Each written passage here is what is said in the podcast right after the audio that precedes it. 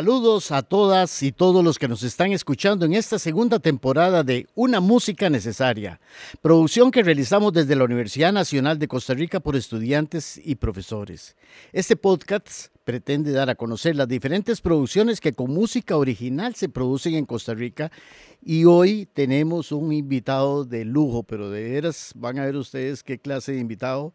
Nos referimos al maestro Manuel Monestel Ramírez eh, Manuel es, es una de esos ya, ya que no se consiguen en Costa Rica y, muchísimas gracias de veras con todo el, el, corazón te digo gracias por venir a este programa. Al contrario, gracias a vos por invitarme.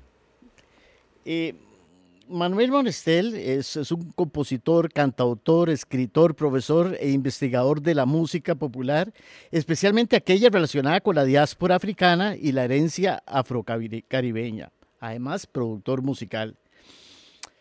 Eh, normalmente, eh, y lo voy a decir así como fuera de cámaras, cuando yo tengo un invitado, dos, tres días antes investigo, pues para tener temas de conversación.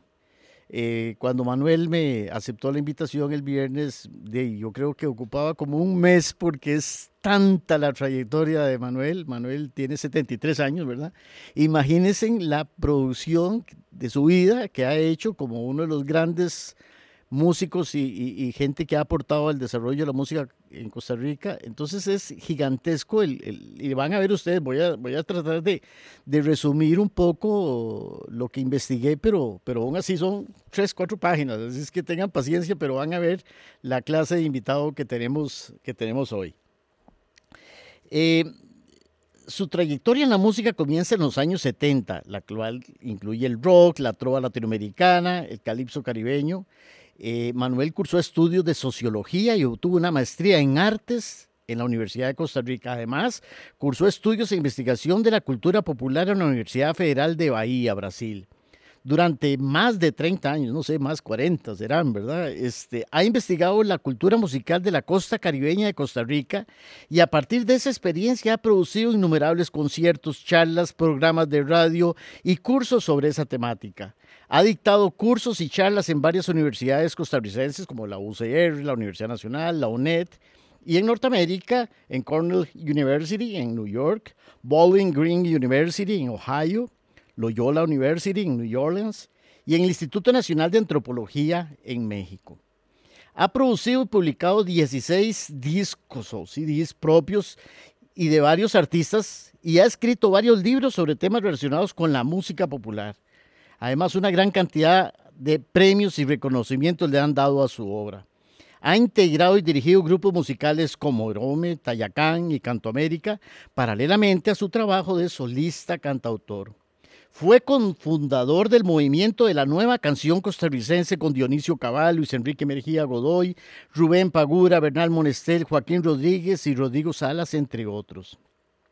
Desde los años 80 se dedicó a investigar y a difundir el calipso limonense, música identitaria de la población afrocostarricense. A partir de esa investigación ha grabado varios discos y ha difundido dicha música en distintos ámbitos, tanto nacionales como internacionales.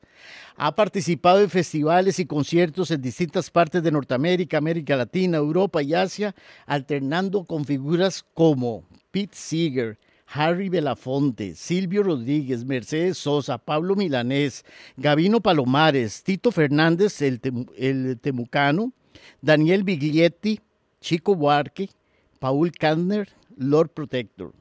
Su relación con otros músicos costarricenses como Walter Gavitt Ferguson, Cyril Silvan, Herbert Glimpton y Manuel Obregón ha promovido su participación en varios proyectos fonográficos orientados a la difusión del calipso limonense. En cuanto a la discografía, ha compuesto un centenar de canciones que han sido interpretadas y grabadas por el grupo Canto América, por él mismo como solista y por otros artistas. Ha grabado 13 discos para Canto América que se distribuyen en Costa Rica, México, España y Alemania. También cuenta con tres discos como solista. One Pen Man, Merry Women. Hay tantas cosas que ver.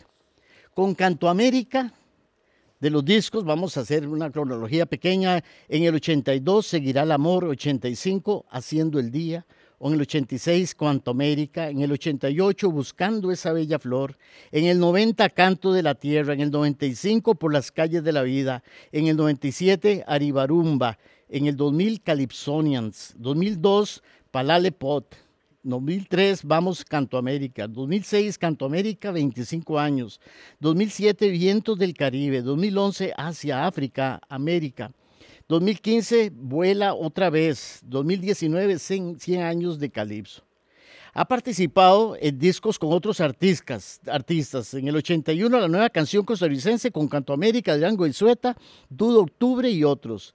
En el 83, Víctor y Alejandra en Igrac de Nicaragua. En el 86, Festival Olor Palme en memoria de Mercedes Sosa, eh, Cuilapuyún, Gonzagüinja, Lila Vera, Year y otros.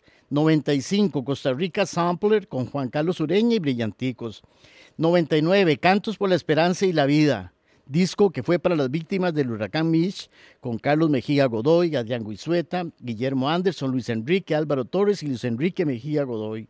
En el 2000, Mestizando, con Patricia Sarabia. 2002, Nuestro Canto, un festival a bus con Esteban Monge, María Pretis, Luis Ángel Castro, Luis Enrique Mejía Godoy, Juan Carlos Ureña.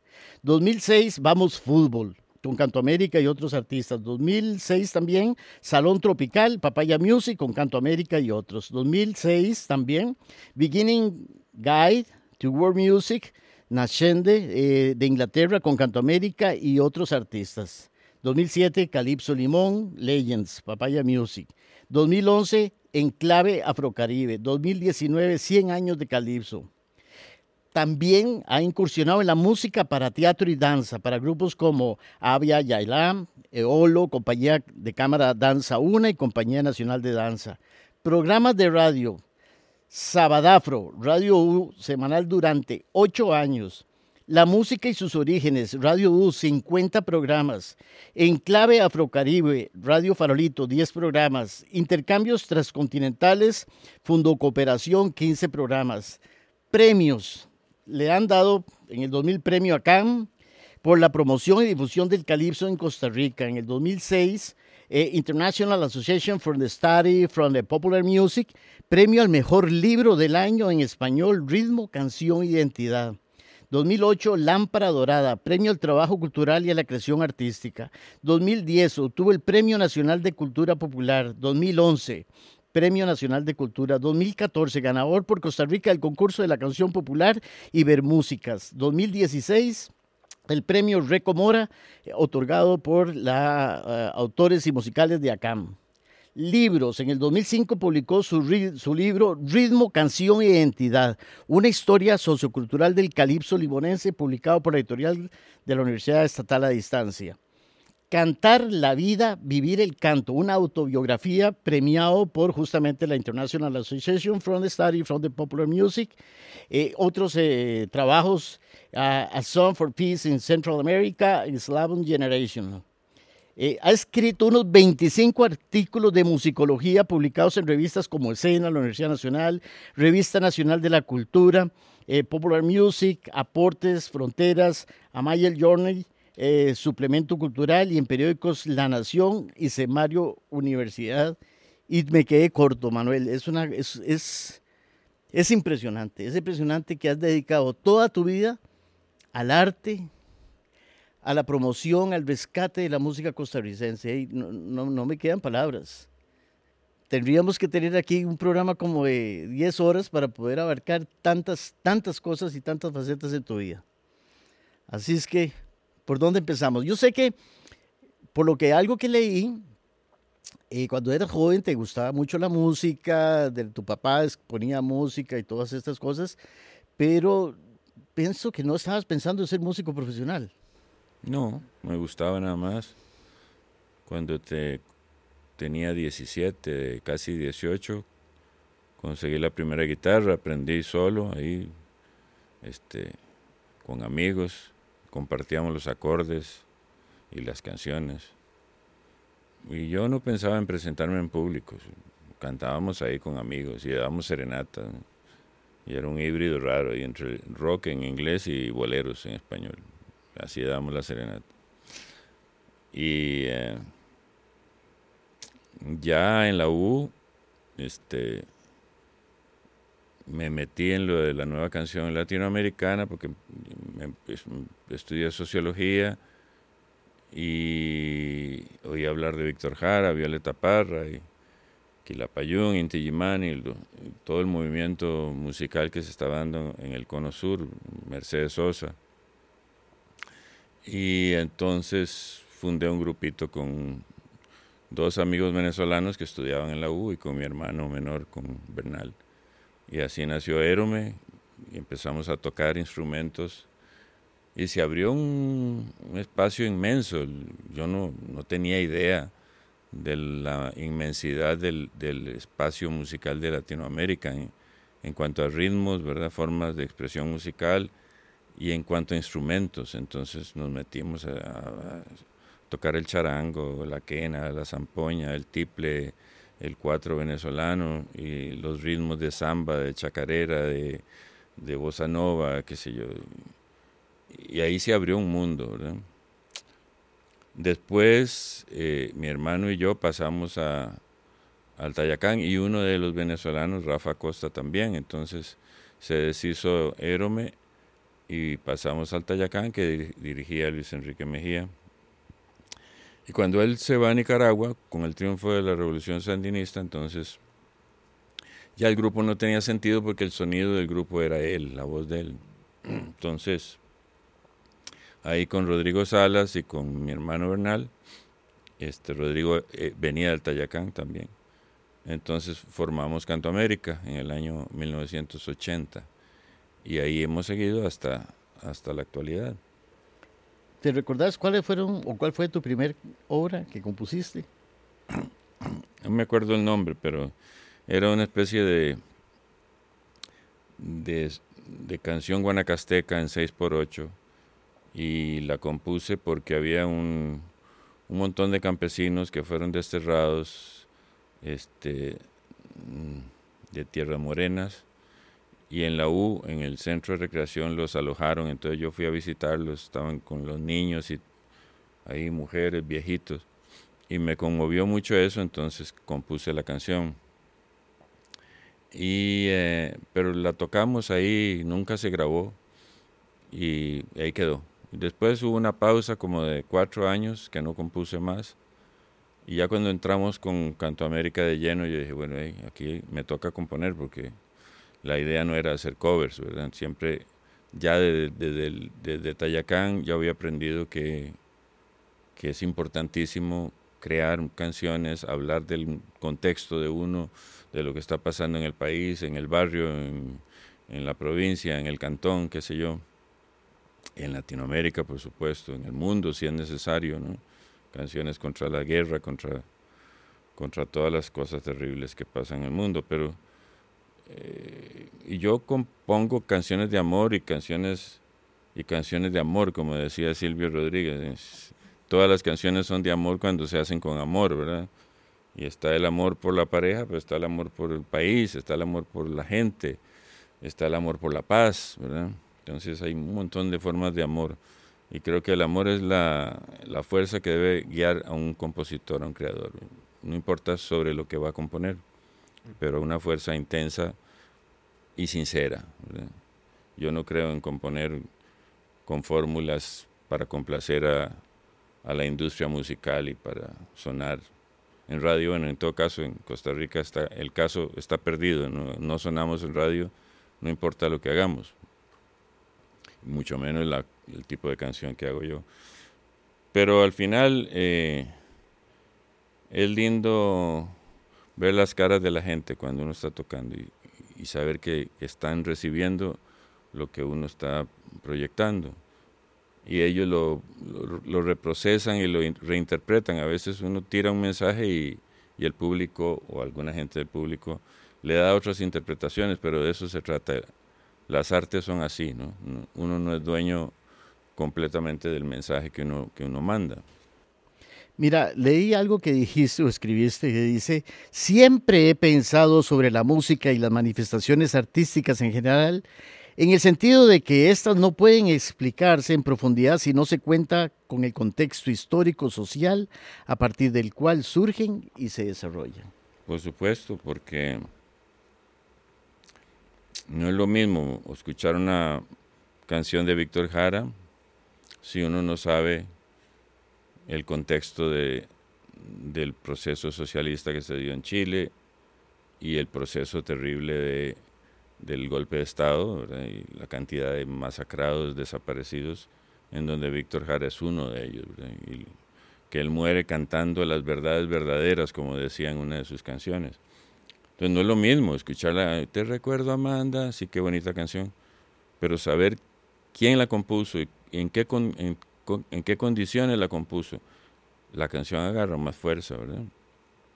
Y puedo hablar de Víctor Jara, puedo hablar de John Lennon también, ¿no? Cómo compone esas canciones de, de, paz, ¿verdad? Imagine, donde él describe un mundo, un mundo diferente, sin, sin egoísmo, sin dinero, sin religiones, sin ataduras, donde la gente viva en comunidad, ¿verdad? Y en, en armonía.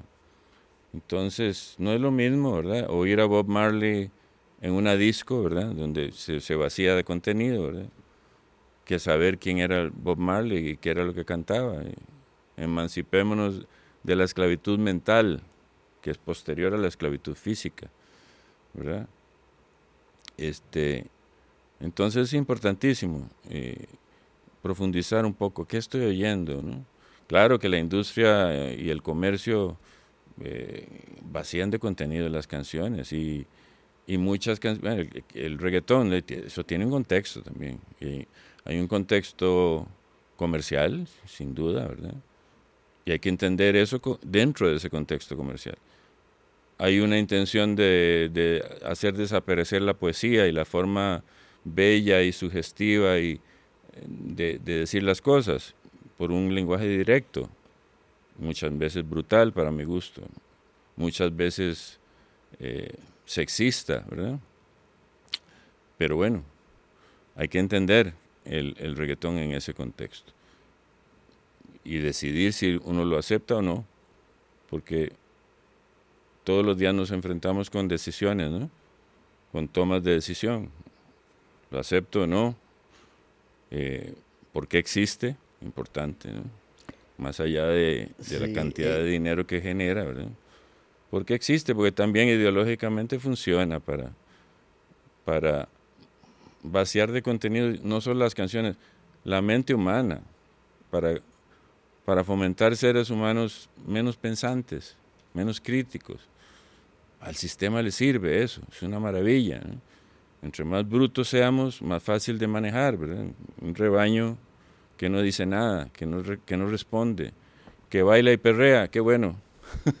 ¿Te han censurado alguna vez alguna ¿Ah? canción? Ah, yo creo que todas, no suenan en radio. Ahora, tu formación de sociólogo te ha llevado a esa posición filosófica expresada por la música. Yo creo que sí, yo creo que eh, mi formación de sociólogo, mi posición política, eh, me ha orientado por un tipo de canción, ¿verdad? Si escuchan mi repertorio, no todas las canciones son políticas, ya golpeé el micrófono, son políticas, ¿verdad? En el sentido de que se refieran a algo concreto desde el punto de vista político. Pero sí son políticas también porque yo abordo el amor, las relaciones humanas con una perspectiva diferente, no, no, con la perspectiva de la mujer como objeto sexual, no con la perspectiva de, de yo soy el macho, ¿verdad? Y, y, nos dieron las dos y las tres y, me emborraché con la chica y la llevé para mi apartamento. Si alguna vez le sucede eso a uno, no hay por qué anunciarlo en una canción para que para venderlo así. De la vida privada de uno y de la chica que está con uno. Pero bueno, hay de todo en esta en la viña del Señor. Inclusive te has inspirado mucho en Emilia Prieto. ¿Por qué? Eh, porque Emilia Prieto abrió un surco. Cuando yo la conocí, yo tenía 24 y ella 80 y 80. Y ella me hablaba, hay que ir a conocer las canciones de los campesinos, las canciones puras, las canciones que no tienen ninguna pretensión comercial, que son expresión natural de lo que vive la gente. Entonces ella iba ya aquí en Heredia a, oír las lavanderas que lavaban en las piedras del río y recogía las canciones y nos cantaba las canciones a nosotros. Entonces, eh, yo dije, bueno, yo voy a, lo que aprendí de Emilia lo voy a aplicar en Limón. Entonces me fui a oír a los viejos cantores allá. Cuando Emilia murió a los 85 años, yo volví de Limón a mi apartamento y mi mamá me llamó y me dijo, mira, hoy enterraron a Emilia. Y yo dije, ah, no sabía que había muerto. Y me dolió mucho, pero yo dije, ella estaría orgullosa de que yo no pude ir a su funeral porque estaba haciendo el trabajo que ella me enseñó en Limón. ¿Fue un curso? ¿Dentro ¿Eh? de la universidad fue un curso o en la universidad la conociste? No, no, no, la conocí en la casona de Liguerón en San Pedro. Ella cantaba ahí y yo también. yo cantaba con Hérome y ella cantaba y había un señor campesino que la acompañaba. Ah. Entonces... Eh, Dice lo mismo que tus canciones buscan en general mostrar rasgos de identidad local dentro de un marco universal y surgen de procesos sociales, históricos y culturales a los que pertenezco. Realmente ya lo hablamos, pero ¿por qué decidiste Limón y no Guanacaste o Zona Sur? Bueno, este, ahí en el libro este Cantar la vida, vivir el canto lo explico con más propiedad, pero yo ni de niño oía boleros y tangos con mi papá, pero ya después me hice adolescente y cuando uno se vuelve adolescente uno cree que el mundo empezó con uno, entonces estaba el rock y el buen rock de los años 60 y 70. Entonces yo empecé tocando rock, Beatles y Bob Dylan y qué sé yo. Entonces llegó un momento en que yo dije, eh, bueno, ya, ya había entrado a la U y ya me había metido a sociología ya me, me, había, me había vuelto muy crítico.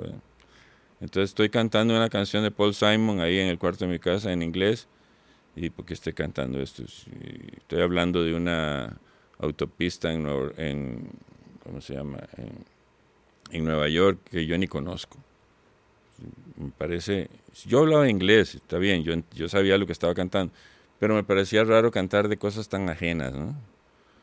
Entonces, ahí me pasé a la música latinoamericana. Entonces yo lo describo en el libro como círculos concéntricos, ¿verdad? El primer, el rock y todo eso era un círculo grandote, era como el mundo. Después hay un círculo menos grande, este, que es Latinoamérica.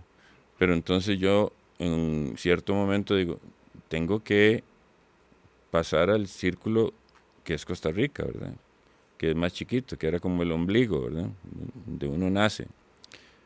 Y entonces me dije, bueno, ¿qué puedo hacer en Costa Rica? Guanacaste ya se sabe, hay un montón de gente que toca y que investiga Guanacaste. Lo del Valle Central ya lo había hecho Emilia. Y las canciones campesinas del Valle Central se diluyeron, ya es difícil escucharlas. Eh, hay que ir ahí a, a, las, a la Biblioteca Nacional y ver si está el disco de Emilia y oírlo. Y yo dije, ¿qué pasa en Limón? ¿Verdad? Yo sí ya tenía conciencia de que el 99 o 98 o 97% de la música que se oye en el mundo, que se baila, que se canta, que se comercializa o que se disfruta, viene de la diáspora africana. Es muy difícil nombrar un, un ritmo, una forma de expresión musical que no venga de allá. El blues, el jazz, el rock, el merengue, la salsa, la cumbia, el calipso, el reggae, los ritmos eh, folclóricos de Guanacaste, los trajeron los esclavos negros durante la colonia. Los, tres, los seis por ocho, los ritmos ternarios de, del oeste de África están en Guanacaste, desde, desde, la colonia. Entonces yo dije, en Limón tiene que haber algo. Por supuesto, Limón negado, segregado, invisibilizado. Entonces yo me fui así por la libre con un jeepsillo amarillo que tenía. Me iba a Cahuita, estaciono ahí, camino de arriba para abajo, no conocía a nadie. 200 metros era. Sí, la avenida central de Cahuita. Y oigo un señor tocando blues y swing. Ah, qué bonito. Entonces me pongo a oír. Sale la viejita y me dice, pase para que oiga mejor. Y ese era don, don Sylvester Plummer que tocaba blues en una guitarra eléctrica que él hizo. Él, él hizo la parte de madera y compró las pastillas y la armó en un amplificador Silverton de los años 50, viejísimo. Y tocaba muy lindo él. Pero yo andaba buscando gente que compusiera música. Entonces, años después, no mucho, un par de años después, leí un libro, que leer libros es bueno, ¿eh? aunque ya no esté de moda. Leí un libro de Paula Palmer, una antropóloga que hizo una historia oral de la, de la zona de Talamanca, Wapping Man. Y ahí hablaba de un señor, Walter Ferguson, el, el clarinetista de Cahuita. Entonces, por casualidad, aunque dicen que no existen las casualidades, me encontré a Paula Palmer en San José caminando. ¿Y usted es Paula Palmer? Y le pregunto por Ferguson. Ella me dice, vaya a mi casa y yo le presto unos cassettes. Me prestó cuatro cassettes. Y yo oí cuatro canciones y este es un compositor increíble. Entonces luego le pedí que me lo presentara. Entonces Ferguson la quería mucho a ella. Entonces fui Entré por la puerta grande porque presentado por Paula Palmer, él me recibió bien, nos hicimos amigos. Él ya no cantaba, tenía años de no cantar en público. Pero él sacaba la guitarra y en la, sala de su casa cantaba y me explicaba cómo, qué era el calipso, cómo se tocaba. Una maravilla. Y ahí hicimos una amistad grande. Después empecé a conocer otros calipsonians y me di cuenta que Limón es una yo creo que Guanacaste y Limón son las, las dos provincias poderosas en música, muy poderosas. Y así empezó todo este viaje por el calipso y por otros los ritmos de Sinquid, de las comparsas y la historia de cómo vinieron de las islas. El, claro, eso, Manuel, eh, hace unos meses hicimos un podcast sobre el bolero en Costa Rica, de los compositores, y pues tratamos de abarcar un montón de, compositores que ya murieron y que cuesta mucho pues hacer un podcast sobre cada uno y se hizo un trabajo general del bolero. Eh, toda tu expertise en el calipso, no sé, me gustaría invitarte a un programa solo para hablar de calipso, para hablar de todos esos compositores que ya murieron, que vos conociste, que vos entrevistaste. Eh, el día hoy es hablar de Manuel Monestel, ¿verdad? De, de, de, tu, vos como compositor, vos como investigador, como escritor, como todo lo que has hecho tu vida. Y sí, eh, quisiera hacerte la invitación para el próximo año, enero, febrero, y hablar exclusivamente de Calipso y, de, y así me va a dar tiempo de leer los libros.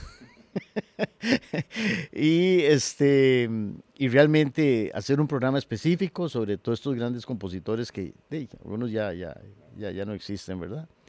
Y continuando con, con, con, vos, ¿verdad? Ahora sí, empezando a hablar sobre todos esos festivales, todos esos grandes artistas, cómo se fue abriendo esas puertas con Canto América, por ejemplo, fue yo creo que la puerta.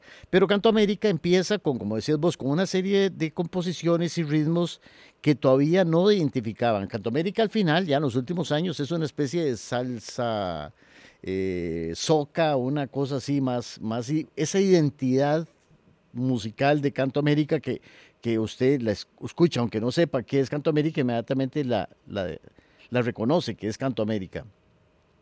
Ok, ese estilo musical, ¿cuándo lo va adquiriendo con Canto América? ¿Cuándo se ponen el sello de Canto América en sus producciones?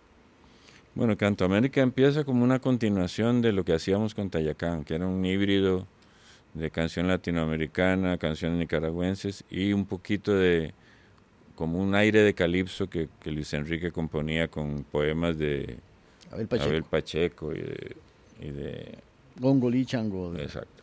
Entonces,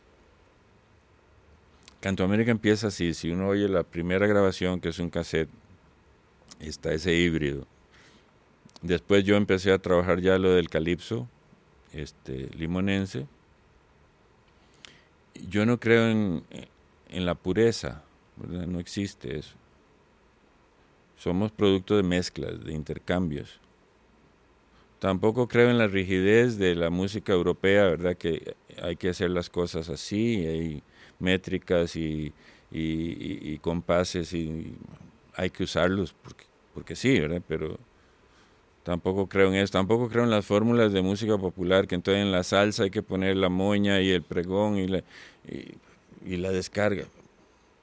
Sí, se puede hacer, pero no hay que hacerlo siempre. Entonces, yo empecé a trabajar lo de Cantamérica sin etiqueta, lo que yo sentía, y iba componiendo. Como muchos de los músicos que estaban conmigo en esa época eran salseros y yaceros, entonces yo componía y usaba los tumbados de la salsa. Entonces luego me decían, pero es que vos no cantás como puertorriqueño ni como cubano. ¿Y por qué? ¿Por qué tengo que cantar así? Si yo hago una salsa mi estilo. Y mira, ¿y qué pasó con el pregón? No hay pregón. Pero ¿cómo no hay? En mi salsa no hay pregón. Si, quieren, no le llame salsa, pero así es, ¿no? Y luego también los calipsos empezaron a arreglarse con pasadas de brass, este, salseras y eso, ¿verdad?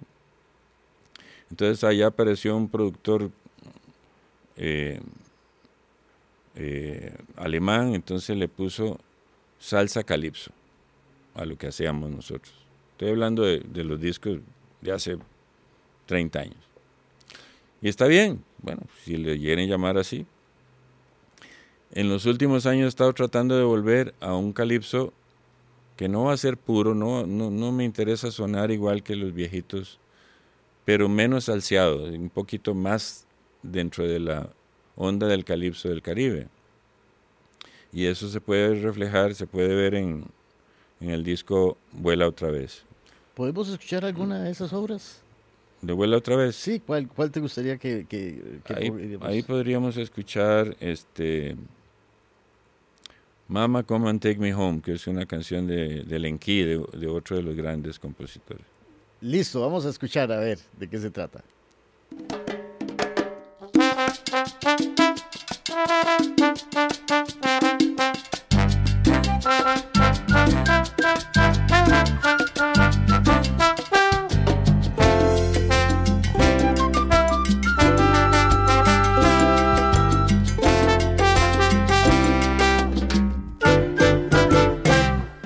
was walking down the street. I saw a friend he calling me. I was walking down the street. I saw a friend he calling me. Well, I asked him what he mean. He said, Come and take a smoke. As I take a smoke, I start to swirl and jump like you mad. And you hear me, mama. Come and take me home, mama. Come and take me home. As I start to walk, I feel the earth trembling. As I start to walk, I feel the earth trembling. Well, I look up in the sky, it look the sky is falling down. Well, I don't know where to go. I start to swirl and jump like you mad, and you hear me, mama. Come and take me home, mama.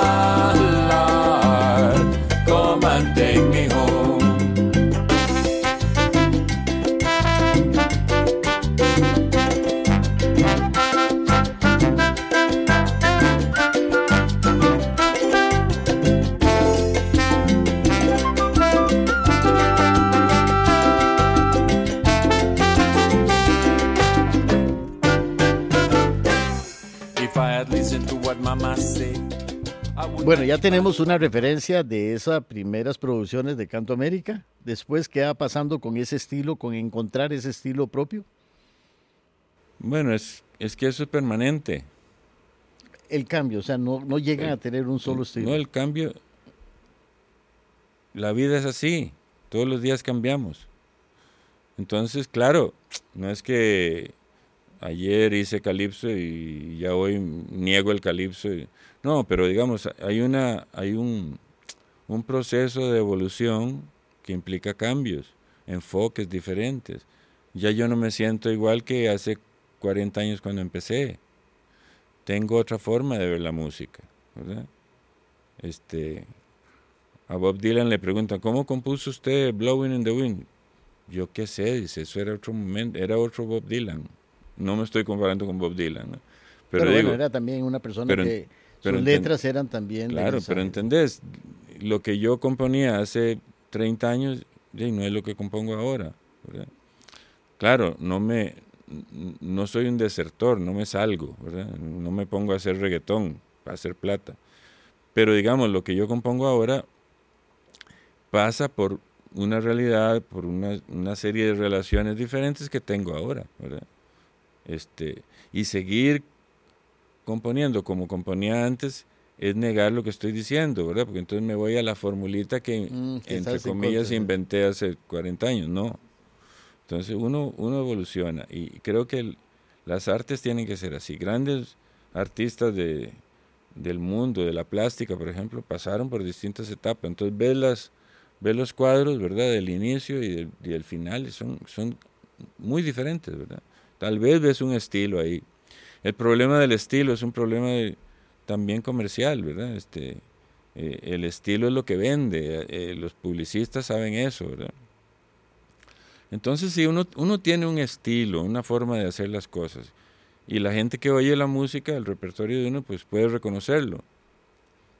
Pero el propósito no es tener ese estilo, como, como cuando se diseña un paquete de, de jabón para exhibirlo en un supermercado, no es así, ¿verdad? Uno tiene una forma de hacer las cosas, pero uno también tiene la capacidad o la necesidad de cambiar, de moverse. Entonces, ahora yo compongo más calipso que, que los que recopilaba antes. Me, me animé a hacer el calipso desde mi perspectiva. Y hace un- unos meses este, grabamos un disco de calipso a mi estilo con la voz de Steffi Davis, una gran cantora joven de, de Limón. Entonces yo narro un montón de, aspectos de la historia de Limón, con calipsos, con calipso que se mezcla con reggae, con, con, ah, con ska, que es una también primo del calipso. Este, lo más acústico que puedo, no me interesa sonar con sonoridades, digamos, demasiado sofisticadas. Ella, ella los canta de una manera maravillosa, entonces esa es la última producción que hice donde ya yo me muestro como compositor de calipso, aunque no soy un calipsonian, eso es diferente. No soy, para ser calipsonian hay que nacer allá, hay que vivir una realidad que yo he vivido a medias, ¿verdad? Como visitándola. Pero entonces hago menos cosas de Ferguson, menos cosas de los calipsonians de allá, pero hago lo que ellos me enseñaron. Y eso es muy lindo. Y estoy escribiendo un libro que se llama Los eh, Trovadores Mágicos del Caribe, que es la historia y la relación conmigo de cada uno de esos calipsonians, que eso va a ser lindo si logro publicarlo. Pues los presentamos aquí. Podemos, cuando, cuando esté listo. sí. Ojalá, y para que pronto, tanto el disco como el, como el libro estarán para... El disco ya está, el disco está Ya se circulando. consigue, sí, sí. ¿Cómo se llama el disco? Se llama eh, Queen of the Sea, Reina del Mar. ¿Podemos subir una de las piezas para promover una vez el disco? Claro, claro. Podemos oír esa Queen of the Sea, que además es una pieza caribeña con un cuarteto de cuerdas que compuse, que se me ocurrió componer un cuarteto de cuerdas. No me pregunten por qué ni cómo. Queen of the Sea. Vamos a escuchar, a ver.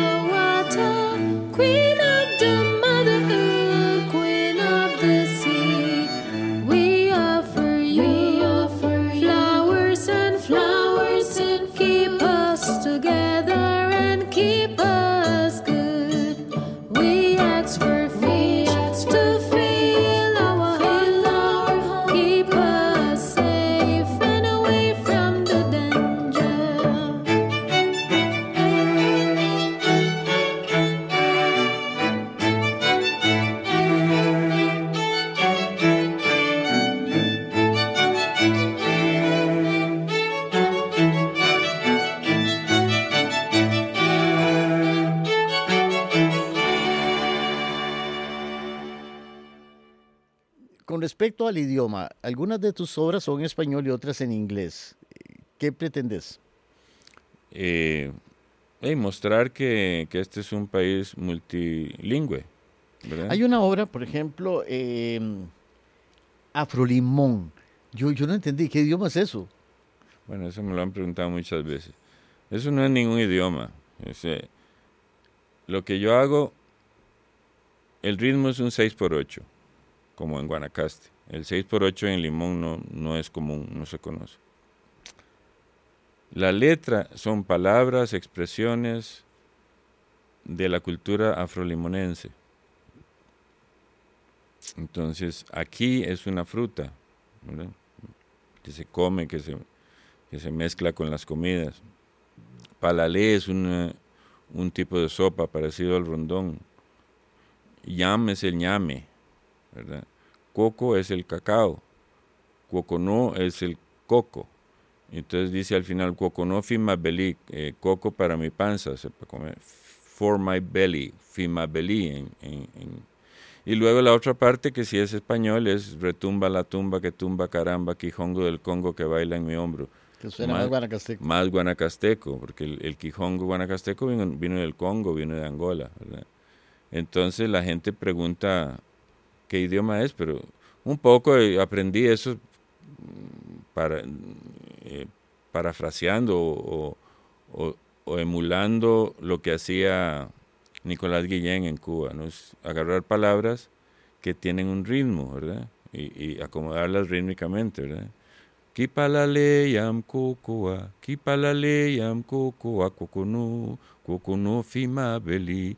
Y luego retumba la tumba que tumba caramba, quijón. Eso, eso es como un tambor sonando. Entonces, son recursos que uno aprende de oír muchas cosas. Otro consejo para los músicos jóvenes, que no me lo están pidiendo, pero lo doy, es oír muchas cosas y hacer una síntesis. No, no quedarse en, un en una fórmula, ¿verdad? En un, en un estilo. Hay gente que dice, yo, yo soy de reggae. Ey, siga haciendo reggae. Pero oiga, este, No pierde nada oyendo otras cosas. oiga rumba cubana, oiga samba de Brasil, oiga Bach también, oiga Mozart. Vi que escribiste unas, unas bossa novas también, entre toda tu discografía, un ritmito de bossa Sí, también, ¿Cuántos porque- idiomas hablas? Hablas porque estu- estuviste en el Dante Alighieri en, primaria. ¿Sabes algo de italiano? No, porque ahí no ensaya, es una escuela pública, ahí no ensaya. No Ah, bueno, bueno. No, yo me río porque estuve en una, en una escuela italiana, en Dante Alighieri, en un, en, en una, en un barrio, en un pueblo francés que es Lourdes. ¿verdad? Lourdes es un, Y nada de lugar- francés tampoco. tampoco. No, yo hablo portugués porque, porque, porque viví en, en- en Brasil. Brasil. y hablo inglés porque lo aprendí con el rock, aprendí inglés y después estudié un poco en la universidad. Y ahí cacareo el, un poquito de francés, un poquito de alemán, pero no, ya no me atrevo a decir que hablo eso. ¿Cómo, ahora que sí es alemán, cuál es el impacto de tu música en Europa? Eh, Sobre todo Alemania, ¿verdad? Que tiene de- en. Alemania se produjo un, un disco completo y se, se vendió. Este, la gente lo recibe bien. Este, estuvimos con Kawe Calypso en Berlín hace unos años en un festival y la gente bailando Calypso felices. ¿verdad? Realmente es un poco triste. Ya yo estoy viejo y seguro no voy a ver cuando, cuando Costa Rica respete y admire sus propias cosas. Pero es que es un mercado inexplorable. Es decir, yo haciendo rock o haciendo reggae no voy a figurar en el, en el mundo, pero haciendo lo que hay en Costa Rica Por hace supuesto. la diferencia. Pero ahí hay un, un cuello de botella.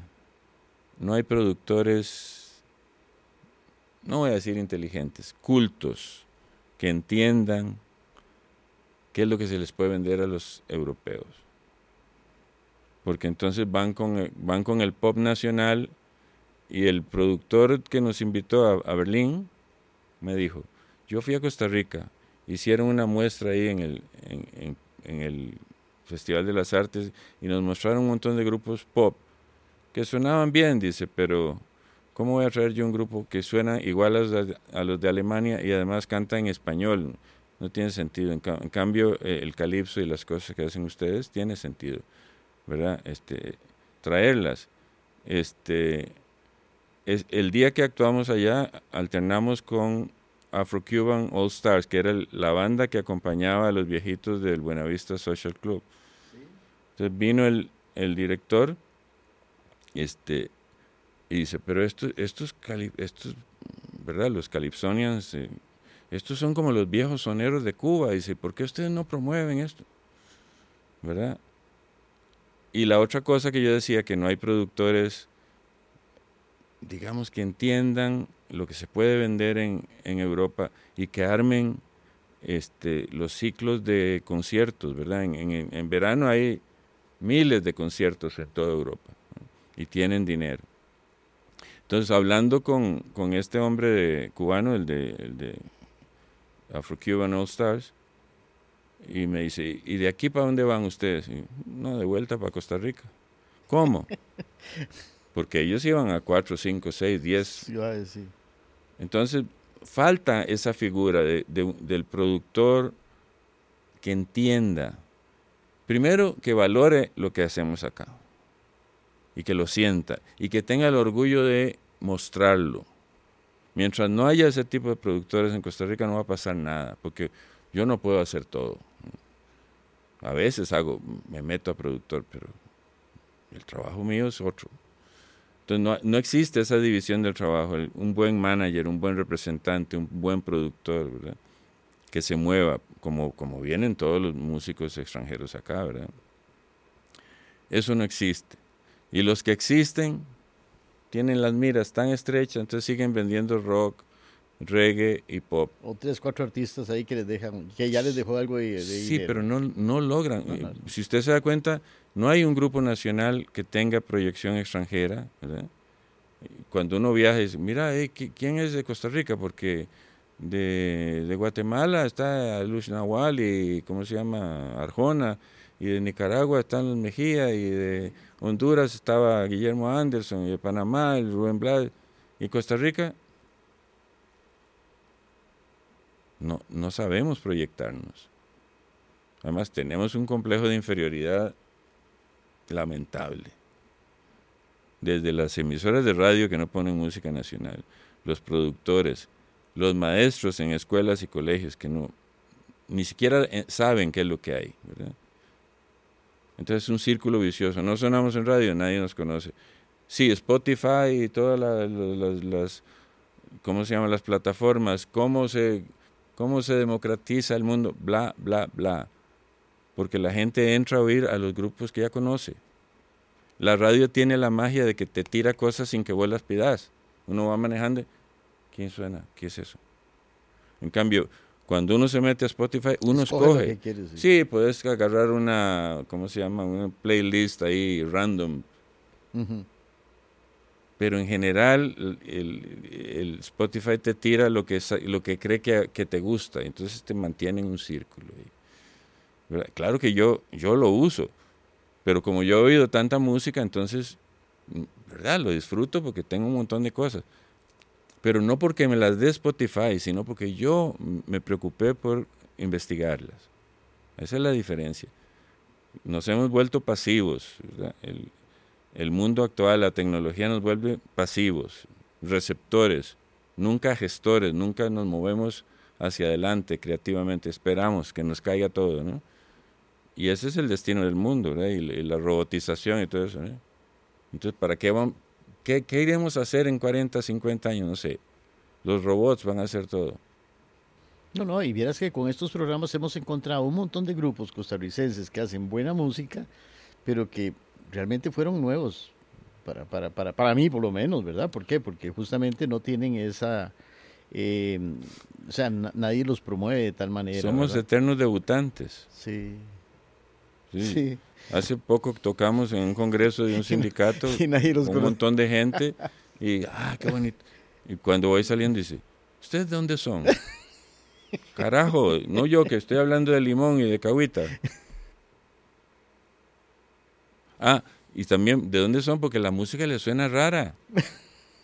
Ay, Dios santo. Porque hay, hay que hacer chiqui chiqui, hay que hacer, eh, wiri y no sé cuánto, ¿verdad? Y hay que salir disfrazado, ¿no? Y, Sí, y- sí. y parecer muy simpático, ¿no? Que se lo esté llevando el diablo a uno hay que parecer muy simpático. Y yo soy encantado. Cuando tengo ganas de reírme, me río en el escenario y hago chistes. Y si no, canto. Pero, entiende, todas esas fórmulas artificiales, yo no las sigo. Y ya, ya me agarró tarde para seguirlas, no las voy a seguir. Hay otra obra también que, que- que me interesó mucho escuchar tuya, que se llama, un nombre rarísimo, Saba Sabané. ¿Qué cosa es eso? De ahí, eso es este, una canción que se me ocurrió hacer de nuevo, parecida a la otra que me preguntaste, de juntar las dos herencias africanas más fuertes, ¿verdad? Entonces, eh, Saba Sabané es un ska. Entonces, empieza hablando de Guanacaste. Zumba la marimba, lista la, resbaladera, todos beben vino de coyol. Bailan las cholitas, suenan los quijongos, el sabanero entona su canción. Puro Guanacaste. Y el coro es Saba, Sabané, Saba, Sabané, Saba, Sabanera con su son. África en las venas, fuera las cadenas, la muchacha mueve con su gracia las caderas. Y después viene y la canción se, se vuelve en inglés. Entonces, Hear the Calypsonian to the other side. Oigan al Calypsonian en el otro lado, ¿verdad? En- estamos sí, hablando sí, de, sí, de mar a mar, ¿verdad? Y ahí sigue, y entonces ahí me meto a hablar de Marcus Garvey, el barco prometido que los iba a liberar y llevar a África y toda esa cosa. que tiene- Liberty, ¿Ah? el Liberty, el barco. El barco, sí. Y entonces el ritmo sigue igual, la melodía sigue igual y el coro sigue igual. Saba, sabane, saba, sabane. Con esa fue que gané el, la cosa, el concurso de Ibermúsicas. Ah, hay otra cosa que también me, me- me encantó mucho, es el festival Lobster Band, donde participan eh, para un, no sé, es que hay dos que me gustan mucho, uno que es un homenaje a Walter este, Ferguson y este de, de Lobster Band, Está hablando de un disco. no, de unos conciertos en vivo con Papaya Ah. Music y todo el asunto, que esa producción Sí, hermosísima. sí, cosa- porque eso hi- hicimos un disco que se llamaba Calypso, eh, Sí, sí. Calypso Lemon Legends. Sí, ese es un Es- disco, sí, pero en estos conciertos hay uno que es en vivo, dedicado a Walter Ferguson, a Mr. Gaby, A los 100 años. de los 100 años. Y el otro es este Lobster, que, que, que vienen artistas como Civil, creo, son, es, Cyril Silvan. sí, sí, sí, pero ¿cómo, ¿cómo nace esa producción? ¿Es por Papaya Music o también? Sí, tenía que ver Papaya Music, pero creo que estás hablando de unos videos que están en YouTube. Sí, Eso fue un proyecto cuando fuimos a África, que una ha- ha- había un, un proyecto grande, eh, había tres países participando, Benín, África, Bután en Asia y Costa Rica en América, con fondos de los, del gobierno de los Países Bajos. Y aquí había una fundación que, que digamos, era la contraparte, digamos, la parte de Costa Rica. Entonces me invitaron a que yo fuera una especie de asesor cultural y al final terminé yendo con ellos a África. Entonces, ¿en qué país de África? en Benín, Benín es este, el antiguo reino de Dahomey, de donde salieron por lo menos 10 millones de esclavos. Ahí está el puerto de Huida, eh, por donde sacaban los esclavos. Ahí hay un- unos museos que uno realmente se conmueve viendo eso, ¿no? una cosa terrible. Y la puerta del no retorno, que es un, un arco que hicieron, un monumento. Y uno la cru yo la cruzo y, y me da escalofrío. Entonces, parte de ese proyecto fue traer a los músicos de Bután y de Benín y hacer un concierto y un disco. Y se hizo el disco Asia, África, América, que es un nombre que no dice nada. Ahí está. Te voy a traer uno de regalo porque eh, difícilmente se vendían con ese nombre, pero es un disco muy lindo donde están esa, eh, esos videos son del, de, la, del- de la grabación en vivo del disco. Ah, sí, es hermoso. Si tienen la oportunidad de verlo, eh, lo pueden encontrar más bien como Lobster Band o también Asia, Asia América y, Asia, África, América. y América. Pero es un conciertazo de esos donde aparecen un montón de estrellas y es, es, es impresionante, ¿verdad? Eso es una cosa de las grandes pro- cosas que, que has participado, me imagino. Y el otro, el de los 100 años de, de Calypso con Mr. Gaby, Bueno, eso fue, acá. sí, eso fue, eh, lo hicimos en el Teatro O'Neill. Em, ya, a mí se me ocurrió como dos años antes que había que hacer un disco donde mucha gente cantara las canciones de Ferguson. Entonces estuve hablando con mi amigo Santiago Aucerón, que es un rockero, un rockero español, pero un rockero con una visión del Caribe increíble, que habíamos alter- alternado allá en, España con un grupo que me tocó dirigir, que era Enclave Afrocaribe, con músicos de ocho países, músicos afro, de todo Centroamérica, desde Belice a Panamá, eh, Haití, República Dominicana. Y, em, y entonces con Santiago estuvimos hablando, mira, yo quisiera hacer un disco de Ferguson. Y él en principio iba a participar y me sugirió otra gente. Después contactamos a Jorge Drexler, que ya él había expresado que le gustaba la música de Ferguson. Este, los Inti Gimani, que también eh, son amigos míos, los, los viejos fundadores, estuvieron dispuestos. Vino Perotá Chingó, que es un grupo más de, de- de gente más joven, ¿verdad? Que son dos muchachas argentinas. Y ellos me llamaron, "Mi- que queremos participar. Y, le digo, ya, casi no me queda presupuesto y, casi no me queda tiempo. Ya. No, nosotros lo hacemos rápido, en una semana. Y, y participaron. Y gente de Haití, gente de, de, de Argentina, de Brasil, de, mm, de, de Nueva York, de, de todas partes. Son eh, 10, 23 artistas de 16 países. Y las músicas de Ferguson cantadas en seis idiomas diferentes. Entonces, eso es un, un- Eso se consigue completo, el concierto en, en YouTube. Sí, está, está en está en YouTube y, es- y está en Spotify, está el disco completo, que es un disco doble. Mira, eh, no es porque lo haya hecho yo, pero es una producción Única y, única, histórica. ¿verdad? No fue muy bien recibido, como siempre en Costa Rica, ¿verdad? Este, no pasó nada con el disco, ¿no? Ahí está. La gente que lo conoce, lo conoce. Em, la cooperación alemana me ayudó, me dio fondos para hacerlo. Y yo tenía un presupuesto para 12 artistas. Pero entonces luego los amigos, la, la, fuerza de la amistad, entonces había gente que me, no, no, yo no te cobro. Yo lo grabo aquí en mi país y te mando el máster.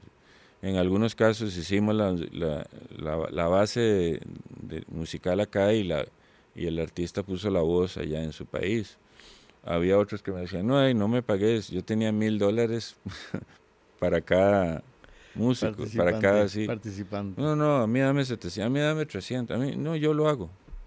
Entonces ahí fui, ¿verdad? Agarrando la, la olla y revolviendo y sacando y, y logré meter 23, 23 artistas. Wow, wow, wow. Esa, esa relación con artistas como que has estado en, en- en escenario, Mercedes Sosa, eh, los Godoy, eh, y en una gente, una generación de Costa Rica, este, como Adrián Goizueta, que también tenía este- este- esta visión social, eh, este muchacho que acaba de morir, eh, Dionisio Cabal. Dionisio Cabal, eh, todas estas personas coincidieron en un momento histórico, porque yo no sé, ahorita no veo ningún, ningún movimiento de ese tipo, ¿no? No. Pero, pero, pero, pero ustedes en ese momento coincidieron, ¿no? Eh, Y, yo y creo unos que artistazos todos, ¿no? una generación que aprendió a cantar siguiéndole, tomándole el pulso a la sociedad donde vivía. Entonces, no solo cantábamos, estábamos informados de lo que estaba pasando políticamente, socialmente. Y eso daba fuerza a las canciones y al, a los repertorios y al, y al trabajo que hacíamos. Este, no ha cambiado nada, ahí la injusticia sigue, las desigualdades siguen, ¿verdad? Y ahora el crimen y el tráfico de drogas y la corrupción, hay un montón de temas para hacer canciones. ¿verdad? Pero bueno, No sé. Por Como vivimos en un mundo distraído, Es muy bonito ese término porque efectivamente, o sea, no saben de qué componer y hay más temas todavía, ¿no? es un mundo distraído. estamos- nos distraen con un montón de cosas. Eh, ojalá cambie. Silvio Rodríguez, Mercedes Sosa, estos artistas que hablamos hace un ratito, ¿qué, es compartir con ellos en un escenario y, y cómo la camaradería que se podía dar? Mira, da mucho gusto. Son gentes. Pablo Milanés, ¿verdad? Veo Palomares. Son gentes que con, con toda la fama que tienen, no pierden su carácter de humanos, de, de verdad, de personas con una calidad humana grande. Mercedes Sosa Henry, Pele- eh, Henry, eh, Henry Belafonte, el famoso de, de- de- de Jamaica Farewell. también era un, era un tipo. Pero Mercedes Sosa, Silvio Rodríguez, con Pablo Milanés nos pasó una cosa que no voy a olvidar nunca. Le abríamos en el Gimnasio Nacional hace años. Y los productores nacionales, de nuevo, ¿verdad? menospreciando la música nacional, nosotros llegamos en la mañana a hacer pruebas de sonido y ahí nos salen con la noticia de que nosotros íbamos a tocar en el piso, alrededor del en el piso. pozo. Sí, con las luces que nos llegaran del diseño que habían hecho para Pablo Milanés y que en la tarima arriba no cabíamos. Entonces yo le dije, ¿sabe qué? Yo no voy a tocar. Yo tengo dignidad, no, no vamos a tocar. ¿Pero qué se creen ustedes? No, no nos creemos nada. Solo tenemos dignidad, no vamos a tocar. Y en eso viene el manager este, de, de, de Pablo. ¿Qué pasó, Manuel? No, que esta gente pretende que toquemos acá. Entonces el tipo se enoja con los productores. Pero ustedes, ¿qué es que Si ustedes no apoyan a los músicos nacionales, ¿quién los apoya? Nosotros les dimos a ustedes un, un precio, un caché muy razonable para que ustedes pudieran tener alguna ganancia y no la comparten con sus artistas. Entonces le digo yo, mira, no te preocupes, no vamos a tocar. No, espérate, ¿qué formato tienen? Parecido al grupo tumbadoras, teclado, un guitarrista con una guitarra electroacústica canta. Voy a hablar con Pablo. Mira, ustedes van a tocar en la tarima con nosotros ahí, en la, en la- con el formato que tenemos y tocamos. Y fue lindo, fue el público, por supuesto, el público nos respetó porque estábamos al nivel del, artista internacional. Si nos ponen el foso, entonces ves, eso es un círculo. ¿Cómo, cómo no se logra consolidar la imagen del artista nacional en el público? Porque entonces el público sigue creyendo que somos unos segundones ahí, que, que no estamos en nada, ¿verdad? Pero gente como Pablo Milanés tienen un, tenían otra visión. ¿verdad? El mismo Silvio nos tocó una vez cantar en un festival inmenso en Nicaragua y, y nos tocó, por desgracia, cantar después de Silvio. Y un estadio lleno pidiendo a Silvio Más. mientras nosotros tocábamos. ¿Verdad? Son anécdotas. Entonces, terminando, salimos y, y entró al camerino atrás y Silvio, Manuel, muy digno, mucha dignidad, me dio la mano. Para mí eso es un, un ¿cómo se llama? Un aliciente. porque- Un aliciente, claro. sí. Entonces, no, no digo que soy amigo de ellos, son conocidos. Si nos encontramos, nos saludamos, ¿verdad? Pero, pero son gente noble. Con la, última vez que vi a Mercedes Sosa fue ahí en el, en el co- ¿cómo es? polideportivo, aquí en Heredia. Ah, sí.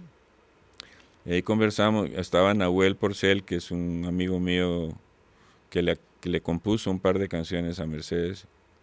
Y estuvimos hablando con ella después del concierto. Triste la mujer, este, se le había muerto la madre, andaba muy triste. Y había unos colegas ahí que no estaban muy preocupados porque ¿qué estaríamos hablando con Mercedes Sosa? Estaríamos planeando una gira con ella o un disco, ¿verdad? Y, se, y oyen y, no, que yo estoy muy triste, qué bueno verlos muchachos, porque usted, con ustedes puedo descargar un poco el dolor que... Y fue una conversación de amigos, nada más, sin ninguna pretensión, ¿verdad? Porque al final somos seres humanos y tenemos un oficio de cantor, pero, pero no hay que hablar siempre de la fama y de qué vamos a hacer y, y- siempre estar uno preocupado por, por ver qué, qué proyecto inventa para... No. Yo, yo vivo muy tranquilo, estoy muy contento con lo que he hecho. Si no me conocen, los que me conocen, muy bien, gracias. Los que no me conocen, bueno, ya no me conocieron o me conocerán después, ahí al- algún disco les llegará. Estoy muy tranquilo, muy contento, no tengo prisa, ni premura, ni presiones. Disfruto mucho lo que hago. ¿Qué herencia has dejado en tus estudiantes? Tanto, tanto como profesor universitario, también como discípulos en la música. Mira, yo espero que alguna alguna algún ejemplo haya servido.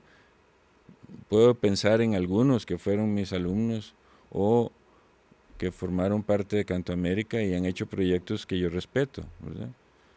Eh, otros no, otros están haciendo música que yo nunca haría, pero bueno, allá son, están ellos. Pero creo que uno como músico, como compositor, es como el agricultor, uno tira semillitas, ¿no? Algunas nacen, otras no, otras se quedan chiquitillas ahí, o no nacen, depende del terreno. Pero hey, uno cumple con sembrar. Ya, cómo se dé la cosecha ya está, depende de un montón de condiciones. No sé si con eso me explico. Claro, ¿qué proyectos tiene? O sea, porque usted 73 años, pero parece un carajillo ¿eh? todavía, con muchas, muchas ganas de hacer cosas y, y- El- y mucho proyecto. y El mucha- sistema quiere envejecerte, quiere acabarte, para que no estorbes. Porque es un sistema inhumano. Yo soy viejo, pero no puedo evitar las arrugas y las canas, pero mi corazón es joven. Y mi voz es joven, y yo seguiré. Y con eso soy un subversivo y soy un revolucionario. No me domestico, no, no agacho la cabeza. Cuando ya el físico no me dé, no tendré nada que hacer. Pero yo no tengo por qué asumir ser un anciano, como un montón de amigos míos que se acaban, se, se van apagando. A mí que me llegue el apagón de un solo golpe. Me cu- me Y ojalá en un escenario. Ojalá en el escenario, sería muy romántico. Este, pero es, este, yo tengo proyectos, tengo ese libro que te digo. Estoy tratando de, de armar un disco nuevo con Canto América. Los tiempos son complicados, después de la pandemia también, la, la cosa de, de sobrevivir, Claro. y tener un- ingresos decentes. Es complicado, pero lo tengo ahí. Ca- canciones tengo de sobra. Yo compongo y compongo y compongo.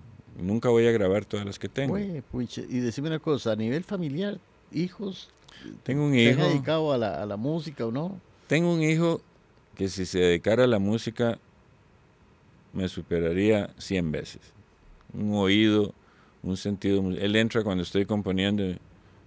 Pero papá, esa, esa canción tiene los mismos acordes de aquella otra. Y, y es en otra tonalidad, pero tiene la misma secuencia. O sea, no cualquiera. Oye la, la progresión. Y le digo, sí, tienes razón, tienes toda la razón.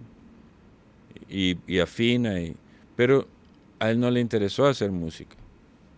Y tiene su derecho.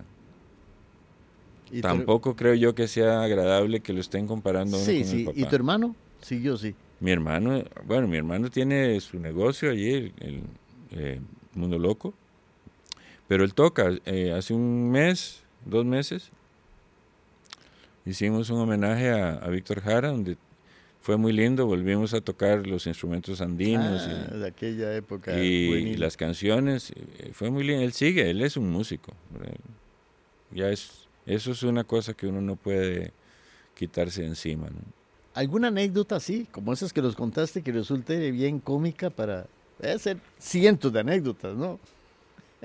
Bueno, hay una cómica de- sobre esa canción de Kipalale Yam Cocoa. Yo voy entrando a un lugar donde iba a tocar y viene una muchacha. Qué bueno que lo veo, Manuel. que yo quería pedirle esa canción que me gusta mucho, una canción suya. ¿Cuál canción será? Esa que dice, pica la leña un poco más. Y le digo, yo no tengo ninguna canción que diga eso. ¿no? Entonces viene el novio y es, es Afrolimón, es que ella no, ella, ¿verdad? Aquí para la ley, cucua, pica la leña un poco más.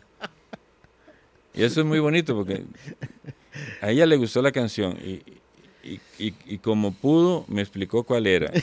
Sí. Ella oyó eso, está bien. Podría ser, ¿no? Sí, sí, Tal sí. vez, tal vez este me la, me la contrate alguna compañía maderera, ¿no? Vamos cerrando el programa. Eh, siempre tratamos de, de ese que último mensaje final a los chicos que están eh, dedicados a la música, que están componiendo, que están con aspiraciones. ¿Qué les decís? De ahí, como decía Violeta Parra, haga percusión en el piano, este, sople una guitarra, dele vuelta, ¿verdad? Busque, busque lo que nadie hace, busque hacer cosas diferentes, ¿verdad? No siga patrones, no siga fórmulas, ¿verdad? Decía Violeta, la canción es un ave sin plan de vuelo. Y eso uno lo siente, uno empieza a componer una canción, tiene una idea y termina haciendo otra cosa. Y es válido, ¿verdad? Porque no es una fórmula.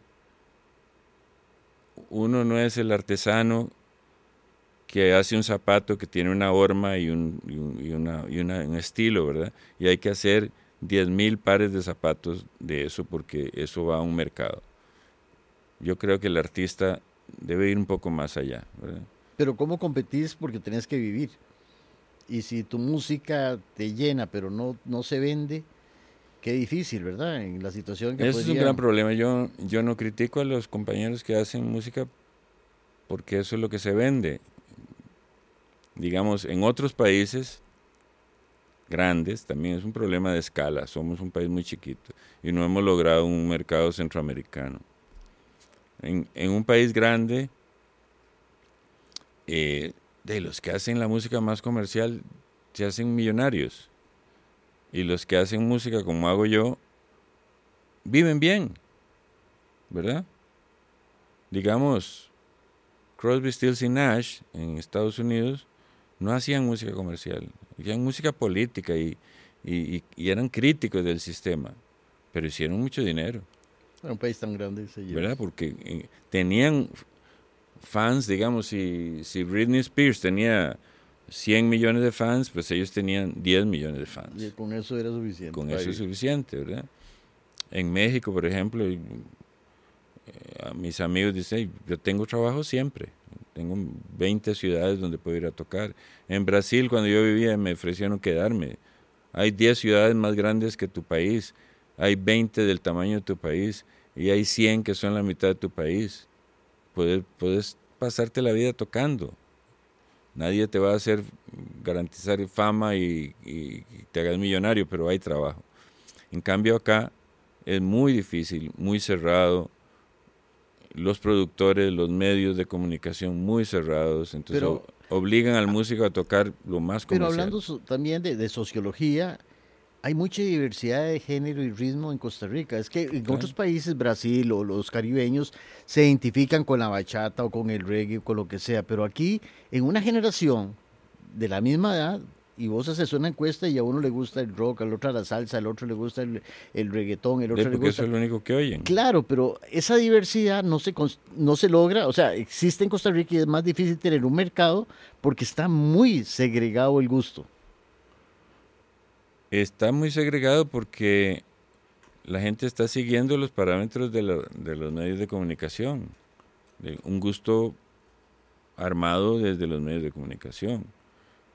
Pero, por ejemplo, a mí me dicen, pero ¿por qué usted dice que el calipso es tico si el calipso es de Trinidad y Tobago?